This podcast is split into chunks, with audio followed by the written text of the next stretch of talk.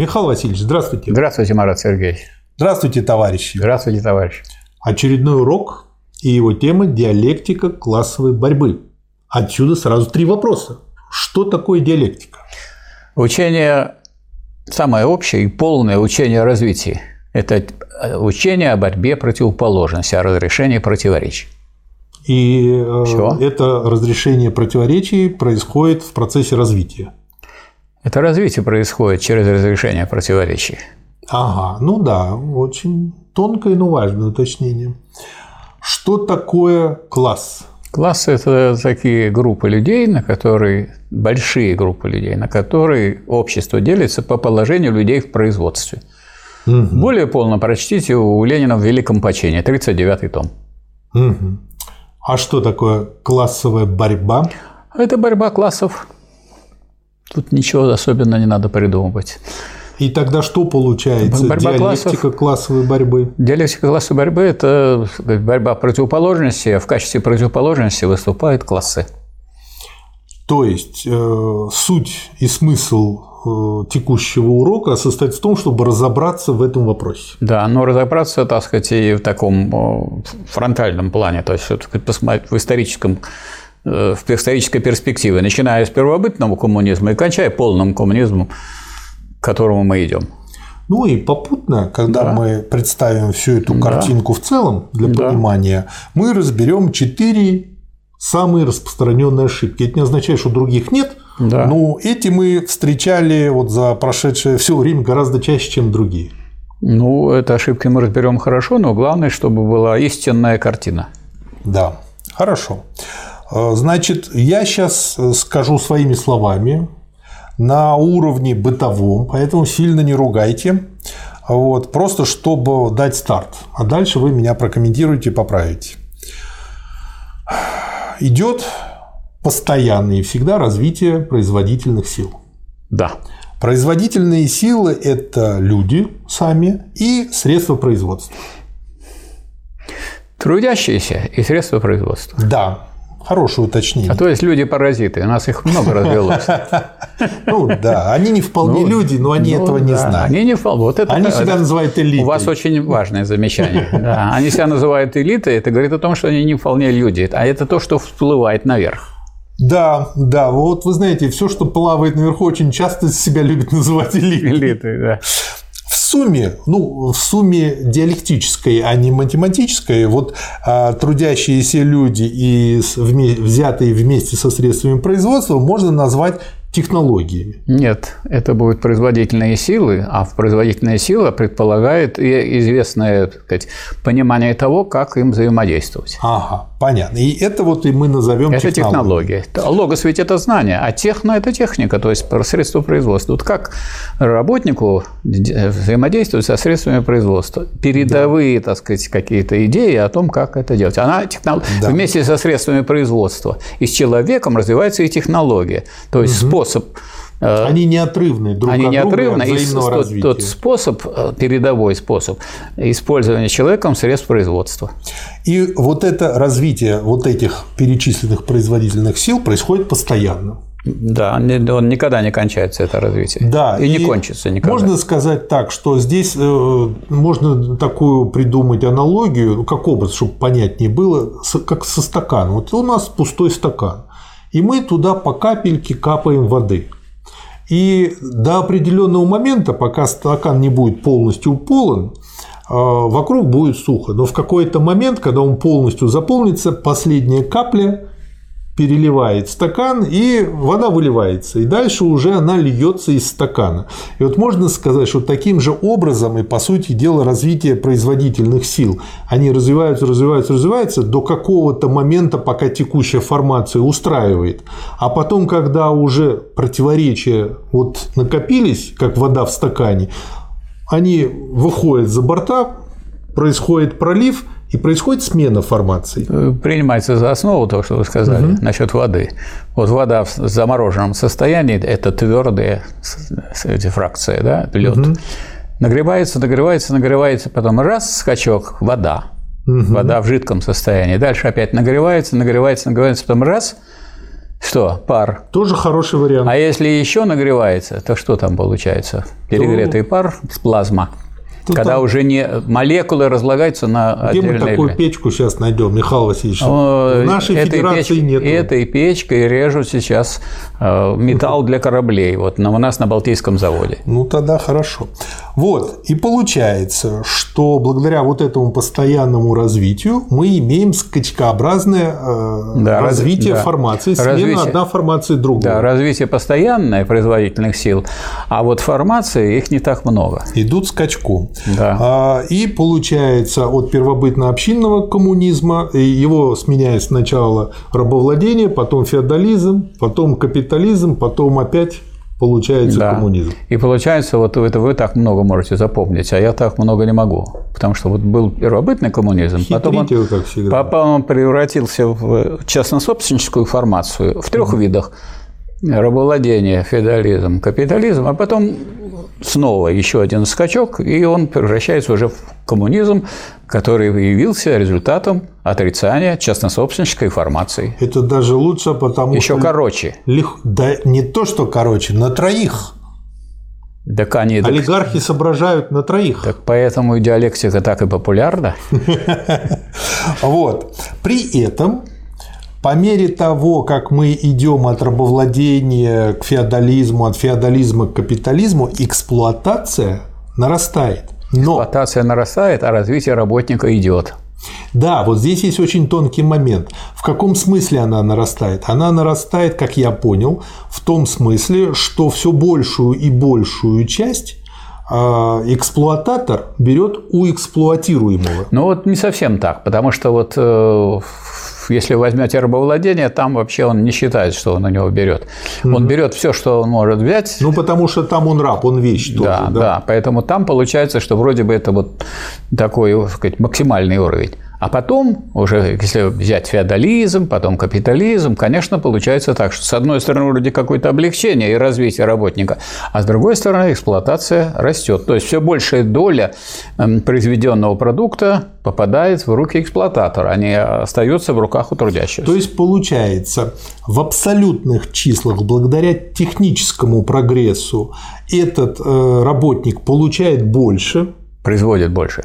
И, но получает, получает он тоже больше, больше, и потому получает что производит Да-да-да. несравнимо больше. Совершенно верно. Вот. И э, вот по этой причине многие люди не замечают эксплуатацию. Они Да. думают, ну вот у меня есть горячая вода из крана, и iPhone стал же лучше. Жизнь-то начинает налаживаться. Да, но они не понимают, что 25 айфонов у них уже отобрали.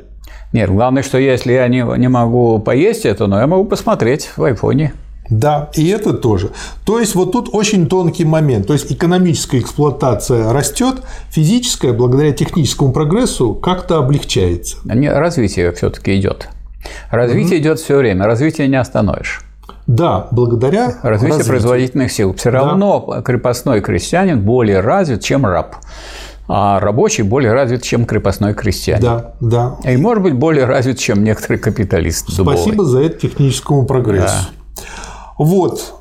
Следующий момент. Э, Эта эксплуатация, она также как бы скачками нарастает. Но помимо этого еще и растут противоречия. Это непонятно. Они не растут, они э, разрешаются.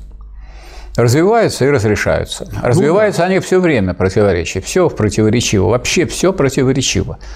А вот, э, сказать, тоже производит, происходят скачки. Это противоречия, скажем, феодализма разрешаются в новые противоречия, противоречия капитализма. Но для этого надо развивать Но в тот силы. момент, когда они вот так разрешились, и наступила новая формация, они как бы немножко ослабили удавку. Потом опять Да. они начинают ее сдавливать. Это очень хорошо напоминает Но это- анекдот про шарика. Но вот это не удавка, а это вот революция. Революция, она ослабляет. Да. А дальнейшее развитие следующей формации, оно опять потуже ее делает, все туже, до того момента, когда опять наступает новая революция. Можно так сказать? Можно до известной степени. С одной стороны, развитие продолжается и при феодализме, развитие продолжается и при капитализме. Но с другой стороны, вот эксплуататорский класс пытается, конечно, все развитие обратить к себе на пользу. То есть тут И каком... он настолько в этом преуспел, что он наконец вызывает возмущение народа, и его тогда скидывают. То есть тут в каком-то смысле технический прогресс на нашей стороне. Безусловно. И мы на стороне развития производительных сил. Да. И вот это нарастание противоречий до их разрешения через революцию, а, собственно говоря, и приводит к смене производственных отношений. Да. Угу. А производственные отношения – это что такое? Базис, говорят, или основа общества. А на нем уже общественно-экономическая формация Да. сказать, базируется. То есть дальше идет надстройка политическая и юридическая.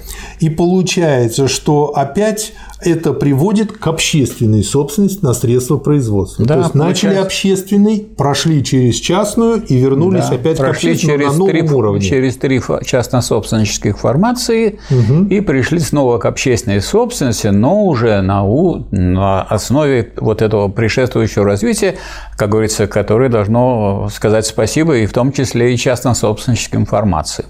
Да. Потому что вы же не можете сказать, что вот это вот не было развитием. Было развитие. И это развитие очень сильное. В том числе капиталистическое, очень сильное. Как в том анекдоте про летающих крокодилов. Насчет анекдота Пришли не люди знаю. в цирк, в цирк и видят, действительно летают крокодилы. И один тогда, значит, подошел к такому крокодилу, который не- недалеко от него присел отдохнуть, и спрашивает, «А как вас научили летать-то? И крокодил, пустив слезу, сказал, знаете, как нас бьют, как нас бьют. Да, вот если бить, вот так, капитализм же бьет, бьет рабочий класс, пока ему это не надоест, и он не свергнет этот То самый есть в этом капитализм. положительное, что летать научились. Конечно. Хорошо. Вот э, такой вот короткий экскурс, который можно глубже понять, если еще раз, если вы не вполне поняли, пройти предыдущий урок, как формация перетекают, по какой причине, как это работает. Да. И тут есть куча ошибок. Почему? Потому что люди вот увидели, как скелет, там первое, второе, третье, как и рядоположенность, запомнили Да. это все, но поскольку они не овладели глубоко этим, то получается, если э, кто-то э, выскажет ерунду, которая вроде бы в эту концепцию вписывается, не противоречит такой азбучной истине, Да. а, но тем не менее несет ахинею, но они не видят этой ахинеи. Поэтому мы, собственно говоря, в этом уроке и разбираем диалектику классовой борьбы, потому что вот мы Конечно. сейчас обрисовали всю диспозицию, всю карту, на которой будем об этом говорить. И первая, самая распространенная ошибка звучит так. При социализме нет классов, значит, зачем нужна классовая борьба при социализме? Ну, эта постановка вопроса говорит о том, что товарищ не знает диалектики. Что такое социализм? Это такой коммунизм, в котором еще деление на классы преодолено не полностью. А что значит преодолено не полностью? Они есть в своем отрицании, есть в своем уничтожении, но они еще есть как уничтожаемые. А вот когда вы их полностью уничтожите, тогда не будет классовой борьбы. Можно сказать, что вот были классы яблоко. Я яблоко съел, а вот семена, семечки у меня остались. Еще. Вот эти вот. Поэтому оно не полностью яблоко уничтожено. Вот когда я и семечки перемолю во что-то, тогда можно будет сказать, что яблоко полностью Я уничтожено. бы другой пример привел. Вот вы знаете, что такое яблоко очень хорошего сорта, очень вкусное, но оно недозрелое.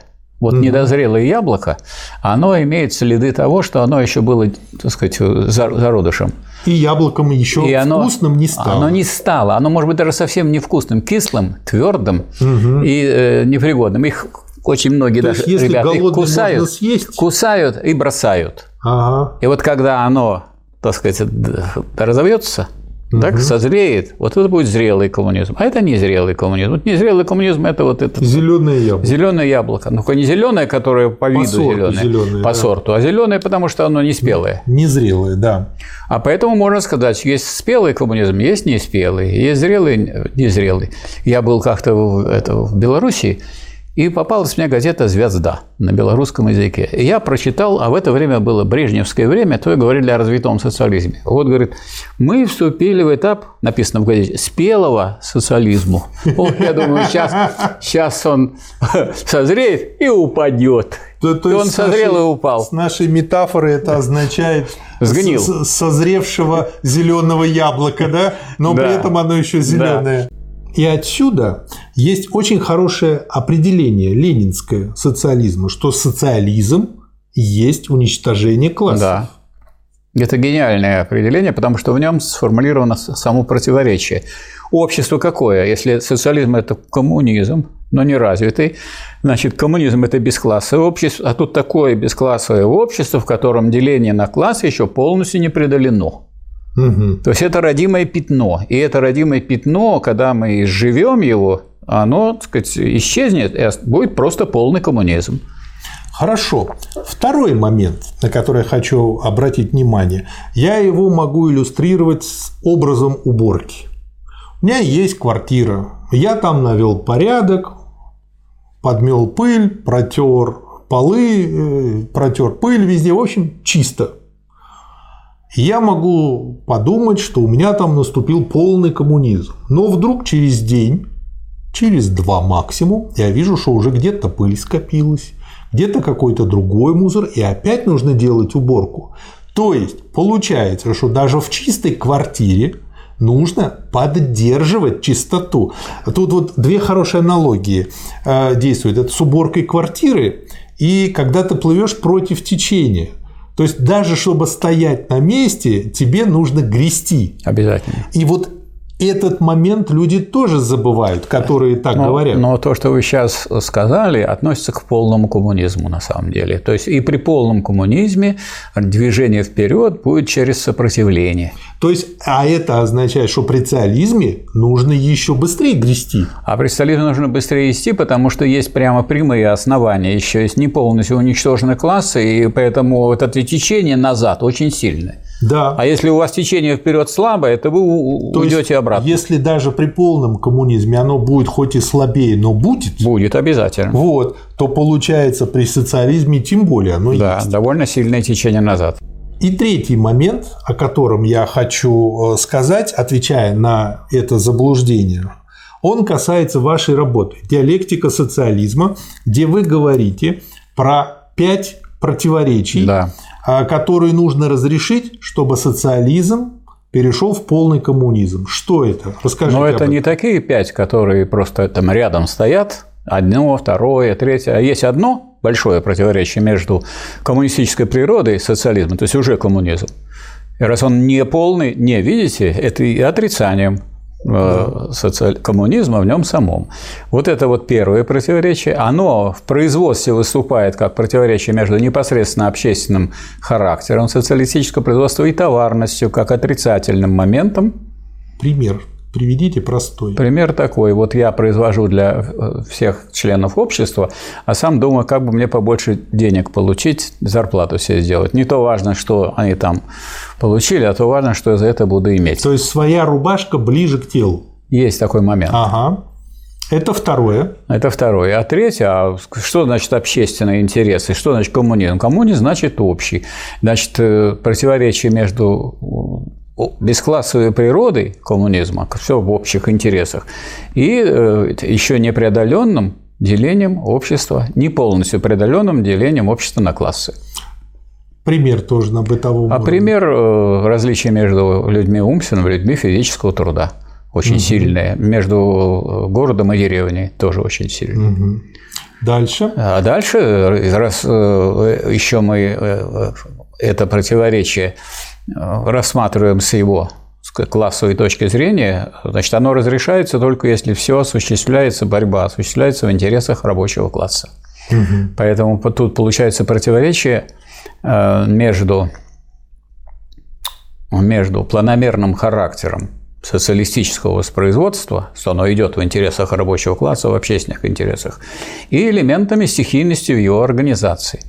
А элементы стихийности надо связывать не только с тем, что мы не все познали, мы никогда все не познаем. Будем все познавать, познавать, а еще и с тем, что есть различия в интересах между общественными, личными, групповыми и так далее. И поэтому э, планомерность предполагает постоянную борьбу за то, чтобы планы выполнялись и чтобы так сказать, наказывались те, кто так сказать, разрушает социалистическую планомерность. Четвертый. Это, Пятый. А это требует системы управления. Значит, надо, чтобы была система государственного планового централизованного управления – и вот нам кажется, что вот она хороша, вот она государственная, плановая, социалистическая. Это все люди, которые о нас заботятся.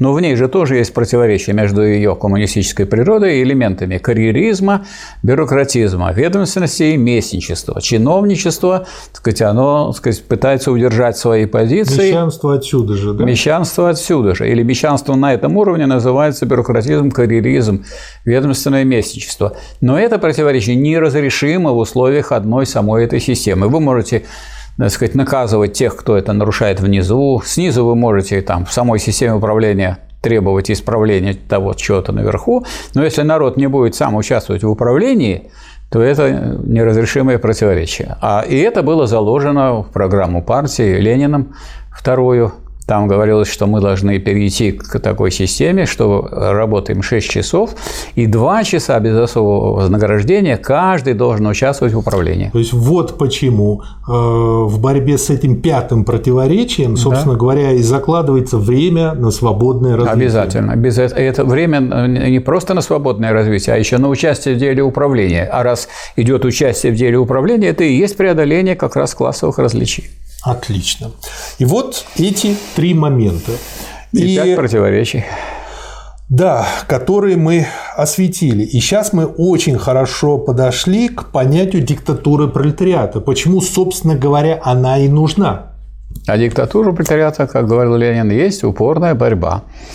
Насильственная и мирная, кровавая и беспронная, военная и хозяйственная, педагогическая и администраторская. Вот у нас сейчас педагогическая борьба да. против сил и традиций старого общества. Нет этой борьбы. Социализм не вперед двигается к полному коммунизму, а назад к капитализму, как он у нас и приплыл.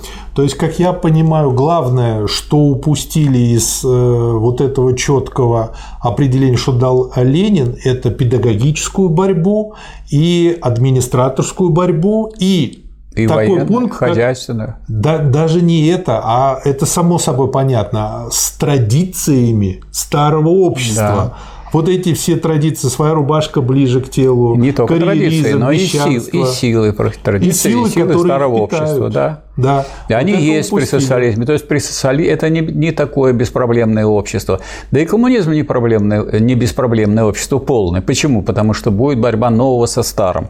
И когда новое рождается, оно очень часто терпит поражение. А вот когда оно укрепится, оно, значит, будет давить это старое, но появится другое новое, и все это будет повторяться. Поэтому такое вот идеалистическое представление о коммунизме как беспроблемном обществе, что мы будем блаженно, так сказать, находиться в раю, ну, это ничего общего с научным пониманием коммунизма не имеет. Раз у нас так пошла беседа, я предлагаю тогда сейчас в качестве второй типовой ошибки ответить на вопрос – который в себе содержит ошибку понимания. А что будет после полного коммунизма? Еще более полный.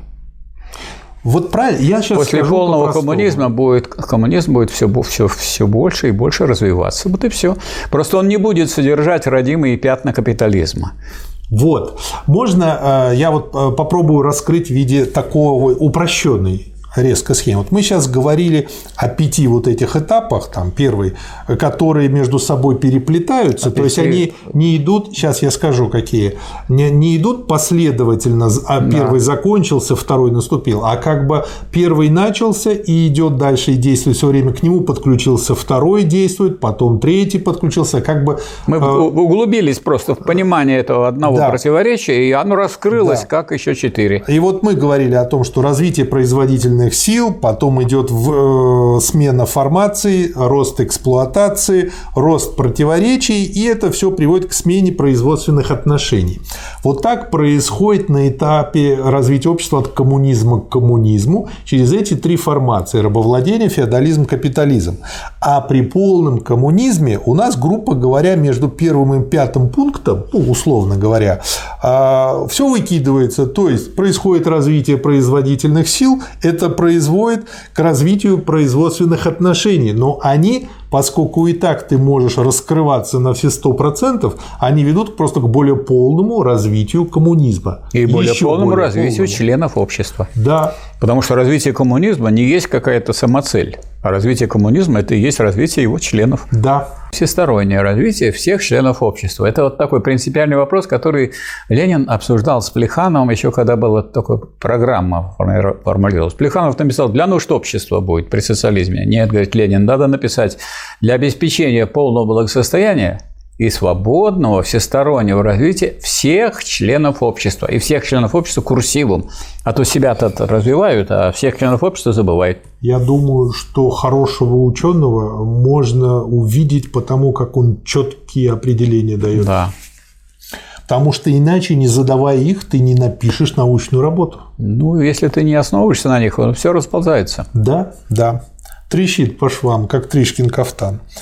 Третий вопрос и одновременно третья частая типовая ошибка. Пролетариат стал, имеется в виду при социализме, собственником, ну или там со-собственником с другими э, членами общества, и он, значит, стал буржуем. Нет, не стал он буржуем, потому Как что буржуй – это эксплуататор. Это вид эксплуататорского класса, а он тут не является эксплуататором. Он стал, а, так сказать, общественным собственником. Нету здесь эксплуатации. Здесь все действуют в интересах всего общества. То есть э, ключевой момент ошибки человека, который делает такое утверждение, состоит в том, что первый буржуй, он всегда должен кого-то эксплуатировать, иначе он не будет буржуем. Прежде чем будет эксплуатировать, он должен иметь отдельную собственность, не общественную. И она может быть либо одного человека, либо группы лиц. И он должен обладать Вот как сейчас, например, КПРФ частной. говорит, народные предприятия, 200 человек. Это коллективный буржуй. Это коллективный буржуй. Народного там нет. Конечно. Да. Или коллективный мелкий буржуй. Получается эксплуатация и частная собственность. Вот эти два момента, они обязательно должны в буржуи присутствовать. Да. Что мы видим здесь? Эксплуатации нету, Да. частной собственности нету. Есть общественная собственность. И вот э, каждый, все заинтересованы в развитии этой общественной собственности. Да. То есть понятно теперь, почему это ошибка. И четвертый момент как раз в развитии четвертого, третьего вопроса. А, Это понимание того, что есть общественная собственность. То есть, как я понял, очень многие люди, которые знакомы, может быть, с формальной логикой булевой алгебры, но не знакомы с диалектической логикой, они э, думают, что мы можем взять из кусочков частной собственности, составив их вместе, получить общественную собственность. Вот так хотели сделать в Югославии. Кооперативный социализм, так сказать. Вот каждое предприятие, Да, оно как бы вот, оно же, так сказать, предприятие государственное вроде как. да. И вот сделали их, и что получилось? А вот Ленин писал, что величайшим искажением основных начал советской власти и полным отказом от социализма является всякое прямое или косвенное узаконение собственности рабочих отдельной фабрики на их особое производство. Собственность общественная, а не, а не общая собственность какого-то коллективчика небольшого. Можно сказать, как бы, ну вот, несколько таких образов привести. Допустим, э, я где-то в начале 2000-х э, свой кирпич дал на строительство церкви в городе Пушкине. Теперь, когда ее построили, уже давно она стоит, я же прихожу и говорю, а ну-ка верните мне мой кирпич, я стал атеистом, в Бога верить перестал, как бы и отдайте. И мне берут, дают, допустим, другой кирпич. Я говорю, Да. не, отдайте мне тот мой, он где-то там у вас, вот я знаю точно, Да. мало того, он подписан, я хочу, чтобы вы проверили и вытащили и отдали мне именно этот кирпич. А я вам говорю, вот возьмите вот этот кирпич, который я вам дал, точно такой же, и подпишите его. А иначе мы сейчас вас вышвырнем отсюда. И Да. позвал двух товарищей То здоровых есть всех. вот это всё. иллюстрация такой ошибки. Или второй вариант. Есть живой кролик, а есть кролик, который нарезан на очень тонкие кусочки, очень тонкой пилой, которая пускай даже не разрывает клеток, а отделяет их, да? Но даже если я их потом опять сложу вместе, живого кролика я не получу. Будет крольчатина. Да, да вот это такое неживое, то есть такое вот стремление. Вот смотрите, э, сколько тут примеров. Я уже про Югославию угу. говорил.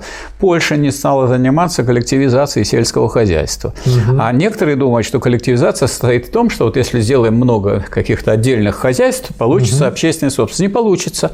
Надо, чтобы еще вот эти все колхозы работали в интересах общества в целом, через контрактацию, через машино-тракторные станции по единому плану. И в, в учебниках в наших по политэкономии почти во всех записано, что у нас две общественных собственности.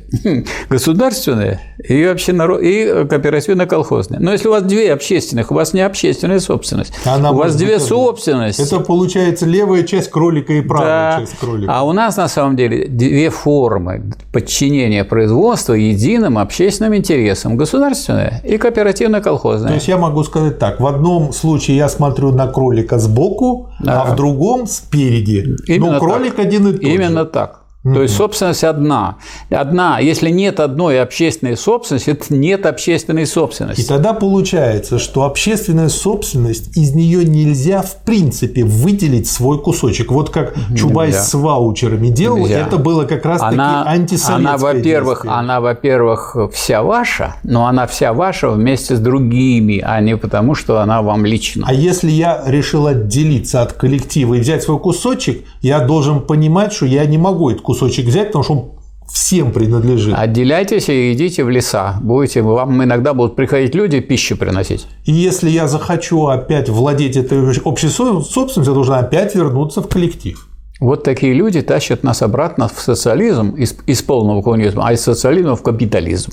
Да. И То вот есть... эти люди нас и притащили. Зачем, как вы думаете, зачем бесплатное жилье приватизировали. Это тоже хороший пример. То есть вот было все это жилье бесплатное, общее. Ты переезжаешь в другой город по работе, тебе там дают, а ты это сдаешь. Да. Определенные комиссии. А зачем вот у меня делали? папа военный, мы так часто да. делали. А вот теперь я крупный капиталист, у меня 18 миллионов долларов, а вы тут начинаете еще. Вот у вас 18. Так вы же тоже частный собственник. У вас жилье есть? Есть. Приватизированное. Ну все. Марат Сергеевич, дорогой, мы с вами коллеги, буржуи. коллеги, только я умный буржуй, я вон сколько натащил, а вы не способны. А я буржуйчик. Да, такой да. буржуйчик мелкий. Учитесь лучше. Вот, и мы поэтому в этом уроке тоже с Михаилом Васильевичем постарались вам вот так все вывести логически и показать. И я думаю, это должно помочь тем, кто хочет изучить. Я предмет. думаю, да. Спасибо, Михаил Васильевич. Вам спасибо. Спасибо, товарищ. Спасибо вам за внимание.